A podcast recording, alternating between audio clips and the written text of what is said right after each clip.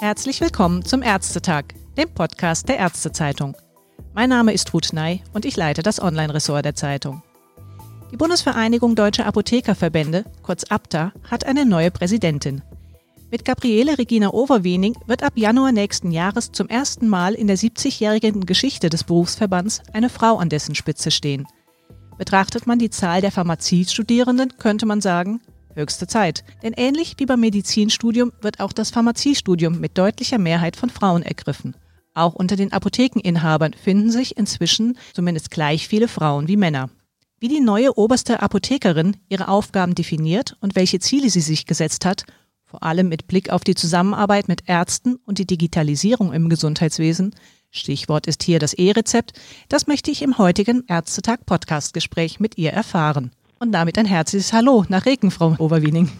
Ja, hallo Frau Ney, freut mich sehr. Frau Oberwenig, Sie leiten eine eigene Apotheke in Reken im Münsterland plus zwei Filialen, haben vier Kinder und engagieren sich seit vielen Jahren schon in der Berufspolitik. Zum Beispiel seit über zehn Jahren sind Sie Präsidentin der Apothekerkammer Westfalen-Lippe und nun künftig Präsidentin der versammelten Apothekerschaft. Sind Sie denn schon mal als Frau von der Leyen der Apotheker bezeichnet worden? Nein, das bin ich noch nicht. Aber ich glaube, ich mache die Dinge, die ich wirklich gerne tue. Und die Dinge, die man gerne tut, die kann man dann eben auch entsprechend mit der ausreichenden Kraft und Energie und vielleicht auch mit der richtigen Begeisterung tun. Und eines Ihrer ganz großen Themen, die Sie jetzt angehen möchten, das ist die Zusammenarbeit mit Ärzten auf Augenhöhe. Was ist denn hier Ihre Motivation? Wir haben hier in Westfalen-Lippe sozusagen ja meine standespolitische Wiege, haben wir sehr, sehr gutes Miteinander mit der Ärzteschaft auch mit der verfassten Ärzteschaft. Wir machen hier gemeinsame Projekte. Wir haben so etwas wie Arzneimitteltherapie Sicherheit in Form eines Workshops gemeinsam beleuchtet und sind da zusammen mit der Ärzteschaft, wir haben es Baumberger Impuls genannt, weil es in den Baumbergen entstanden ist, eine Erklärung verfasst und da steht drin, dass Arzneimitteltherapiesicherung nur geht, wenn Arzt und Apotheker gemeinsam daran arbeiten. Also das ist hier für mich sozusagen ein selbstverständlicher Ausgangspunkt, dass wir ein gemeinsames Ziel haben, nämlich die optimale Versorgung der Patienten, die Gesundheit des Patienten, der wirkungsvolle Therapie umzusetzen, die sichere Therapie umzusetzen und das geht eben am besten zusammen. Da habe ich sozusagen gar keine Berührungsängste, weil ich da auch gar keine Erfahrungen habe, die negativ sind an dieser Stelle ich sag mal, sowas wie Revierkämpfe oder Gebietsstreitigkeiten, wovon einige sprechen, das ist für mich an dieser Stelle gar nicht nachvollziehbar, weil jeder von uns, sowohl die Ärzte als auch die Apotheker, wir möchten gerne, dass es dem Patienten gut geht. Und wenn wir uns da gegenseitig unterstützen können und jeder für sich da spricht und seinen Part auch tatsächlich leistet, ja, dann ist das auf Augenhöhe einfach aus dem Tun ganz selbstverständlich. Das heißt also, Sie sind in Westfalen-Lippe tatsächlich Vorreiter mit Projekten wie auch der AMTS-qualifizierten Apotheke. In Nordrhein gibt es auch so ein Projekt wie Atina. Jetzt hatten aber ganz groß die Apotheke auch schon mal das Projekt Armin gemeinsam mit den Ärzten ins Leben gerufen. Da ist es aber sehr still geworden. Warum? Die Idee bei Armin ist das gleiche, wie wir das auch mit den AMTS-qualifizierten Apotheken oder wie es die anderen Kammern mit Atina-Apotheken machen. Wir haben auch hier eine gemeinsame Studie in Auftrag gegeben, mit der AOK und mit der Universität Bonn und haben nachgeschaut, wenn Patienten viele Arzneimittel nehmen, was können Apotheken dann überhaupt leisten und was kriegt man da so raus? Und unter anderem haben wir festgestellt, dass nur jeder 16. Äh, Medikationsplan ohne Diskrepanzen ist. Dann haben wir festgestellt, dass Patienten im Schnitt, im Schnitt 6,7 arzneimittelbezogene Probleme haben, wenn sie mehrere Arzneimittel chronisch erkrankt einnehmen. Und wenn ich das sehe, dann ist das doch eine großartige Chance, denn der Arzt gibt eine Therapie vor, gibt sie in Auftrag sozusagen, eine Arzneimitteltherapie, natürlich in der Erwartungshaltung, dass diese Arzneimitteltherapie wunderbar funktioniert. Und wenn sie dann nicht funktioniert, ist das doch sehr schade, ist es ärgerlich, ist es Therapieversagen, wo man doch gucken muss, warum geht es denn gerade nicht? Ist es die Adherenz, die hier nicht funktioniert? Hat der Patient es nicht verstanden? Ist es doch vielleicht nicht die richtige Indikation oder ist es doch nicht das richtige Arzneimittel für diesen Patienten? Und da dann gemeinsam dran zu arbeiten, das ist, glaube ich, eine Sozialisation. Das müssen wir üben. Das ist klar. Sektorenübergreifend zu arbeiten ist immer etwas, woran wir üben müssen. Aber ich glaube, dass wir eine Chance haben auf dieses Miteinander. Und das haben diese ganzen Studien gezeigt. Auch Armin hat das gezeigt. Es muss halt nur zum Fliegen kommen. Es muss halt eine weitere Sozialisation in diese Richtung stattfinden. Und dafür stehe ich eben auch. Und das ist auch eines meiner großen Ziele auf der Bundesebene, das voranzubringen. Herr Dr. Reinhardt als Präsident der Bundesärztekammer kommt ja auch hier aus Westfalen. Er war auch Mitarchitekt des Baumberger Impulses. Der hat also an der Stelle mitgemacht, sodass ich auch hier mich sehr freue, dass wir dann auch auf der Bundesebene an dieser Stelle weiterarbeiten können. Sicherlich eine große Chance, die da drin steckt. Ja. Trotzdem wollte ich noch mal gerne nachhorchen. Oft knarzt es ja genau an dieser Schnittstelle in der Kommunikation zwischen der Apotheke und dem Arzt. Wie sind denn aus Ihrer Erfahrung da die besten Ansatzmöglichkeiten, damit diese Kommunikation zustatten kommt, damit der Apotheker mit seinem Anliegen, wenn er berechtigt irgendwas gefunden hat in einem Medikationsplan, dann auch auf Gehör stößt bei den Ärzten? Was machen Sie zum Beispiel persönlich in Ihren Apotheken, wenn Ihnen so etwas auffällt? Also ich glaube, ganz wichtig ist, das hat auch eine Studie gezeigt mit einem Kommunikationsexperten, wo liegt eigentlich sozusagen die Schwierigkeit in dieser Kommunikation Arzt-Apotheker. Das hat einmal damit zu tun, dass wir immer dann nur in Kontakt zu der Ärzteschaft gehen, wenn es Schwierigkeiten gibt. Das heißt, wir sind eigentlich die Überbringer schlechter Nachrichten. Das ist schon mal keine gute Ausgangsposition. Das heißt, wir machen das so, dass wir auch andere Dinge eben mitteilen. Also zum Beispiel eine kurze E-Mail an die Arztpraxis, wenn wir etwas Neues haben, vielleicht zu einem Patienten, den wir gemeinsam betreuen, dass man das schon mal sozusagen vorbereitet. Also dass wir auch geben, dass wir auch Informationen geben, dass wir auch in Vorleistung treten. Nicht nur, Sie haben da was falsch aufgeschrieben oder überhaupt in dieser Terminologie bleiben, dass da jemand noch eine Kontrollinstanz hinter dem verordnenden Arzt ist. Leider, das hat diese Studie ergeben, ist das so wahrgenommen. Ärzte nehmen uns Apotheker, Apothekerinnen wahr als eine Kontrollinstanz nach dem Verordnen und dann haben wir an der Verordnung etwas auszusetzen. Und da, glaube ich, ist eine riesige Chance, dass wir diese Kommunikation verbessern. Da müssen wir auch gemeinsam kreativ werden. Wir müssen vor allen Dingen vielleicht auch dann die digitale Welt nutzen, wenn ich über die Telematikinfrastruktur einen anderen Weg der Kommunikation finde, wo es tatsächlich ein Netzwerk werden darf, was für den Patienten dann gespannt wird um ihn herum, wenn ich das mal so als Bild vielleicht formulieren darf, dann haben wir da eine Chance, auch nicht synchron miteinander zu sprechen. Das ist auch ein zeitlicher Versatz. Der Patient kommt zu uns in die Apotheke, dann tritt bei uns irgendein Problem auf. Das möchten wir jetzt mit dem Arzt klären. Der ist aber schon drei Patienten weiter in seiner Praxis und wir stören ihn in dem Kontakt mit seinem jetzigen Patienten. Was will ich da auch erwarten? Da sind wir nicht synchron zu schalten. Also müssen wir Wege finden, wo es asynchron gehen darf. Und, und, und. Das sind also viele Ansatzpunkte und ich hoffe, dass wir da gemeinsam kreativ werden. Aber einiges haben wir da ja schon auf den Weg gebracht. Und doch steckt vieles noch im Bereich Digitalisierung in den Kinderschuhen, hat man den Eindruck. Also sei es beim E-Rezept, beim elektronischen Medikationsplan und der elektronischen Patienten ebenso, die eigentlich ja ab Januar schon allen Versicherten von ihren Krankenkassen angeboten werden soll. Sie sagten es schon, hier möchten Sie in Zukunft ebenfalls aktiv mitgestalten. Wo genau stehen da die Apotheker in ihren Entwicklungen und was ist Ihnen da besonders wichtig? Also für uns als Apotheker, jetzt losgelöst von dem Netzwerk mit anderen Heilberuflern, für uns als Apotheker ist natürlich der Dreh- und Angelpunkt zunächst einmal das elektronische Rezept. Das elektronische Rezept ist ja für uns gegebenenfalls ein echter, wenn man es mit dem neuen Namen mal benennen will, ein echter Gamechanger. Bis heute ist es so, dass ja das Papierrezept mit dem Patienten zusammen zu uns in die Apotheken kommt, in die Räume. Auch die gesamte Apothekerlandschaft ist ja so aufgebaut, dass wir eine Betriebserlaubnis bekommen für die Apothekenräume und für den jeweiligen Apothekeninhaber in genau diesen definierten Räumen. Und wenn wir jetzt ein E-Rezept uns schon mal denken, dann kann das losgelöst davon, dass ein Patient zu mir kommt, zu mir kommen. Das heißt, ich habe eine Erweiterung. Wie kriege ich die Erweiterung von dem Raum Apotheke letztendlich auch in eine irgendwie digitale Versorgungslinie? Wie kann ich mir eine digitale Eingangstür verschaffen? Wie erkennt man mich als Apotheke überhaupt in der digitalen Welt, wenn jemand vom Arzt das E-Rezept bekommt, beziehungsweise das E-Rezept wird in der Telematik-Infrastruktur abgelegt, dann bekommt der Patient den Schlüssel für dieses Fach und dieser Schlüssel, der muss dann zur Apotheke kommen und das wird einfach jetzt digital zu mir geschickt. Das heißt, es sind ganz andere Abläufe. Ich habe eine ganz andere Möglichkeit, auch in einem Backoffice-Bereich das entgegenzunehmen, das zu bearbeiten. Vielleicht ist es gar nicht mehr so, dass ein Patientenansturm dann auch in der Apotheke viel Druck auslöst, sondern das kann ich vielleicht besser nacheinander abarbeiten, weil der Patient gar nicht vor mir steht.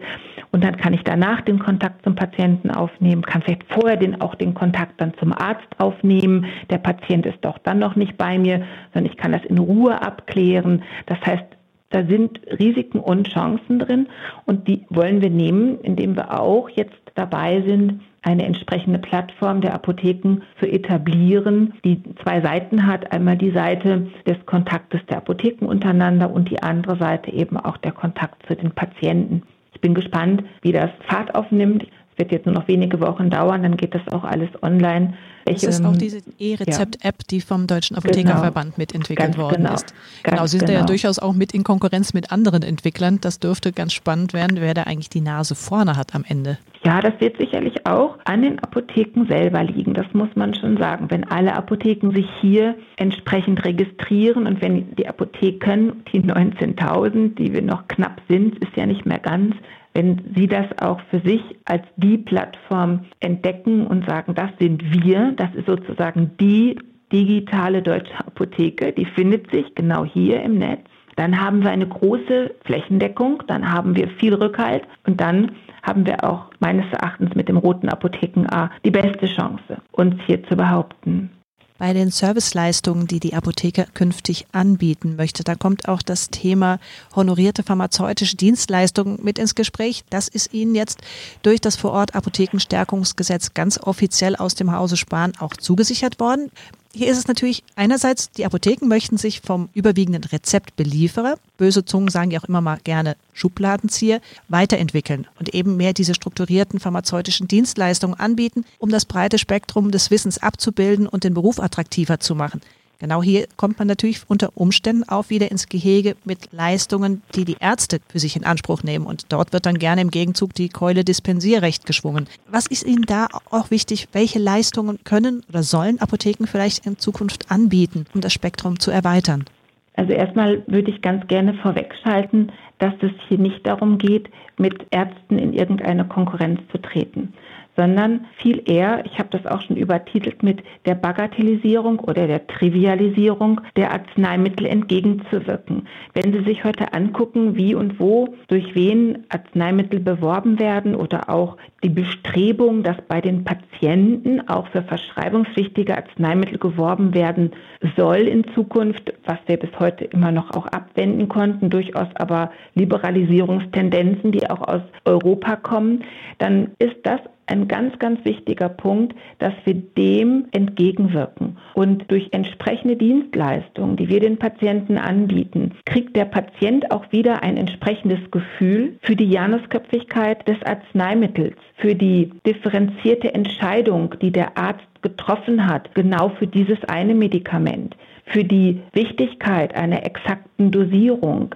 Er kriegt vielleicht Rückendeckung dafür, dass er auch mit Nebenwirkungen schafft, umzugehen und nicht sagt, okay, das ist eh etwas, was ich sowieso nicht vertrage und lässt es sein. Dass er sich vielleicht etwas sensibler und achtsamer betrachtet während einer Therapie. Also, dass er eine Anlaufstelle hat in der Apotheke und nochmal sich rückversichern kann. Wie läuft denn das jetzt mit meiner Therapie? Ist das jetzt alles richtig? Wo man vielleicht nochmal einige Parameter aufnehmen kann, ihn nochmal zum Arzt schicken kann, wenn er sehr ja, schlecht darauf reagiert hat oder wir unsicher sind im Therapieerfolg. Also da sehen Sie schon aus dieser Überschrift der Trivialisierung der Arzneimittel entgegenzuwirken, lassen sich die allermeisten pharmazeutischen Dienstleistungen ableiten. Und das ist originär, apothekerliches Tun, originäre apothekerliche Aufgabe, die nichts anderes tut, als dem Therapieerfolg, dem gewünschten, dem avisierten Therapieerfolg des Arztes nur Unterstützung zu bieten. Also letztendlich eine intensivierte pharmazeutische Beratung rund ums Arzneimittel, wenn ich das richtig verstehe. Ja, und Begleitung und Betreuung. Also Beratung ist ja sozusagen auch immer nur ein punktueller Kontakt. Ich sage mal, das richtige Arzneimittel zur richtigen Zeit, in der richtigen Dosierung, richtig verstanden, einzunehmen und dabei zu bleiben, in Kontakt zum Apotheker zu halten, das sind Chancen für eine wirklich sichere Arzneimitteltherapie. Wenn sich das Aktionsbündnis Patientensicherheit angucken, was ja nun seit Jahren immer wieder erneuert wird mit neuen Zielen, dann haben sie genau das als gesundheitspolitisches Ziel und dieses gesundheitspolitische Ziel, nämlich den Menschen zu mehr Arzneimitteltherapie Sicherheit zu verschaffen, dafür sind wir da. Dafür wollen wir da sein und dafür werden wir sicherlich eine ganze Reihe von pharmazeutischen Dienstleistungen auf den Weg bringen. Die können aufwendig und wenig aufwendig sein. Ich gebe Ihnen ein ganz nettes Beispiel. Jemand ist Asthmatiker, bekommt Inhalationskapseln. Die Kapsel wird in ein kleines Behältnis gegeben, dann wird an der Seite gedrückt und wenn ich drücke, gehen die beiden Dornen in diese Kapsel, öffnen sie und dann kann ich das Pulver aus dieser Kapsel inhalieren. Eigentlich ganz simpel. Sie erklären das und dann wundern sie sich, dass der Patient doch keinen guten Erfolg hat mit dieser Therapie. Ich bitte die Patienten, dass sie es mir einmal zeigen, wie sie es machen. Ich gehe mit ihnen in den Beratungsraum, wir setzen uns kurz hin, inhalieren Sie bitte einmal. Da stelle ich immer wieder fest, die drücken diese Dornen, aber dann halten sie es gedrückt, weil in dem Moment, wo ich feste sauge, indem ich inhaliere, halte ich quasi diese, dieses Inhaliergerätchen so stramm in der Hand, dass die Dornen, die gerade geöffneten Kapseln, wieder verschließen, weil sie noch weiter in den Löchern stecken. Mhm. Diabetesnadeln, sparsame ältere Menschen, die die Nadeln zur Injektion pro Ampulle Insulin eine Nadel verbrauchen wenn ich mich zeigen lasse. Dazu brauche ich aber Raum und Zeit. Und wenn ich Raum und Zeit habe, wird es eben auch als entsprechende Dienstleistung zu vergüten sein. Dafür sind wir da, dass Arzneimittel ordentlich und richtig wirken dürfen haben Sie einige Aufgaben vor sich. Und wenn Sie jetzt im Januar starten, dann geht es sowieso auch gleich sportlich los. Im Herbst 2021 stehen die Bundestagswahlen an. Und auch da oh, ja. müssen Sie als neue Präsidentin die politische Linie für die Abda vorgeben. Was steht denn da politisch für Sie im Vordergrund, was wir vielleicht jetzt auch im Gespräch noch nicht thematisiert haben? Ich denke hier zum Beispiel an das Apothekensterben, das ja munter weitergeht. Ich habe für mich drei ganz große Themen. Das eine ist, was ich gerade gesagt habe, der Trivialisierung des Arzneimittels entgegenwirken mit all den Implikationen und Konsequenzen, die das hat. Das zweite ist, die Apotheke vor Ort zu stabilisieren. Wir haben jetzt eine so große Resilienz bewiesen in dieser Corona-Krise. Über uns kann man die Versorgung aufrechterhalten. Es geht flächendeckend über keinen anderen Weg. Aber dazu muss sie stabilisiert werden. Dazu muss sie entsprechend neue Vergütungsmöglichkeiten bekommen. Sie darf nicht abgeschnitten sein vom gesamten wirtschaftlichen Wachstum aller anderen. Und dazu braucht sie Nachwuchs. Dazu muss es interessant sein, in Apotheken zu arbeiten. Dazu braucht sie aber dann auch wieder, dass die Arzneimittel nicht trivialisiert werden. Dazu braucht sie auch Sicherheit wenn ich mir das angucke, neue Versorgungsmodelle wie digitale, auch ausländische Versorgungsmodelle haben ja mit unserer heilberuflichen Aufgabe nichts mehr zu tun. Das muss wieder gerade gezogen werden. Es muss nochmal deutlich gemacht werden, dass das hier ein heilberuflicher Auftrag ist, den wir haben, damit wir das auch zukünftig in der Form leisten können. Und dann kommen wir auch dazu, auch das Netz, das intersektorale Arbeiten, das finde ich ganz, ganz wichtig. Das brauchen meines Erachtens nach die Apotheker und Apothekerinnen, aber auch die Ärzte, wenn sich angucken. Im digitalen Bereich gibt es viele, die die Verschreibungspflicht umschiffen. Da haben sie einfach Fragebögen, da kann jeder Patient auf so einer Plattform ankreuzen, wie alt er ist, wie groß er ist, wie schwer er ist und was er denn hat und was er denn gerne hätte. Und dann kommt unten raus, ja, Sie müssen Frage 7 noch anders beantworten, damit wir Ihnen dieses verschreibungspflichtige Arzneimittel zukommen lassen können. Dann wird Frage 7 nochmal anders gekreuzt. Dann sagt man, ja, ich verspreche, dass ich auch derjenige bin, der hier bestellt. Ja, Sie bekommen in drei, vier Tagen das verschreibungspflichtige Arzneimittel von der XY-Versandapotheke zugeschickt. So etwas ist natürlich gefährlich. Das gefährdet wirklich die Volksgesundheit, wenn man das so sagen darf dass jeder Verschreibungspflicht überhaupt gar keine Wertschätzung mehr entgegengebracht wird. Da würde ich auch mich sehr, sehr stark für einsetzen, dass hier eine Sensibilisierung auch der Politik stattfindet, dass sie das nicht einfach an die Seite schiebt, sondern dass wir hier vielleicht sogar auch Ärzte und Apotheker gemeinsam uns an die Politik wenden und das als Wahlprüfstein mal auf den Weg bringen. Wollt ihr da gemeinsam helfen, dass Verschreibungspflicht nicht umschifft werden kann? Weil Sie es ganz kurz gerade erwähnt hatten, die Corona-Pandemie, vielleicht abschließend noch so ein Blick jetzt auf die letzten Monate zurück.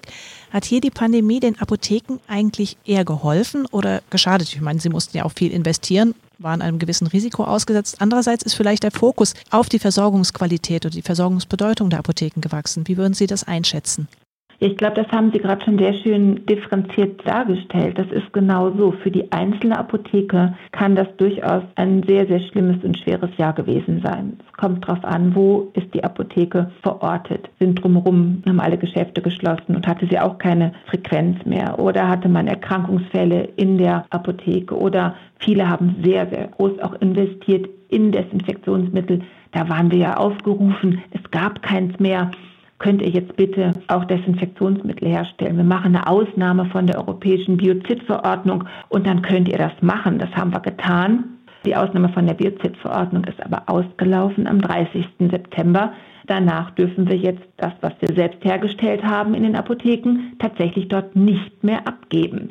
Das heißt, da haben einige hohe finanzielle Belastungen und konnten das nicht wieder ausgleichen, weil danach dann doch schon wieder die industriell hergefertigten Desinfektionsmittel auf den Markt drängten und so haben da einige hohe Investitionen getätigt.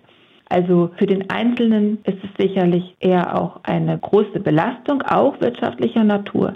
Aber für die Apothekerschaft in Gänze, für das Standing als Heilberufler, der so, ich habe das letztens mal genannt, wie Strom aus der Steckdose, einfach verlässlich da ist, kaum bemerkt. Wir sind einfach immer da. Wir sind nie vom Netz gegangen. Also das war unermüdlich und absolut stabil. Also mit einer unfassbaren Resilienz haben wir das als kleingliedrige Organisationsstruktur wunderbar geleistet und das hat Politik erkannt und das hat auch die öffentliche Meinung sehr, sehr gut wahrgenommen. Und ich hoffe, dass das ein bisschen anhält. Leuten, denen man hilft, die sehen das ja für eine bestimmte Zeit und ich glaube, es ist wichtig, dass es noch ein kleines bisschen länger in den Köpfen bleibt und erinnerlich bleibt und dass wir das auch als Basis nehmen können, nochmal für eine Image-Weiterentwicklung, für ein Image-Drift in die richtige Richtung.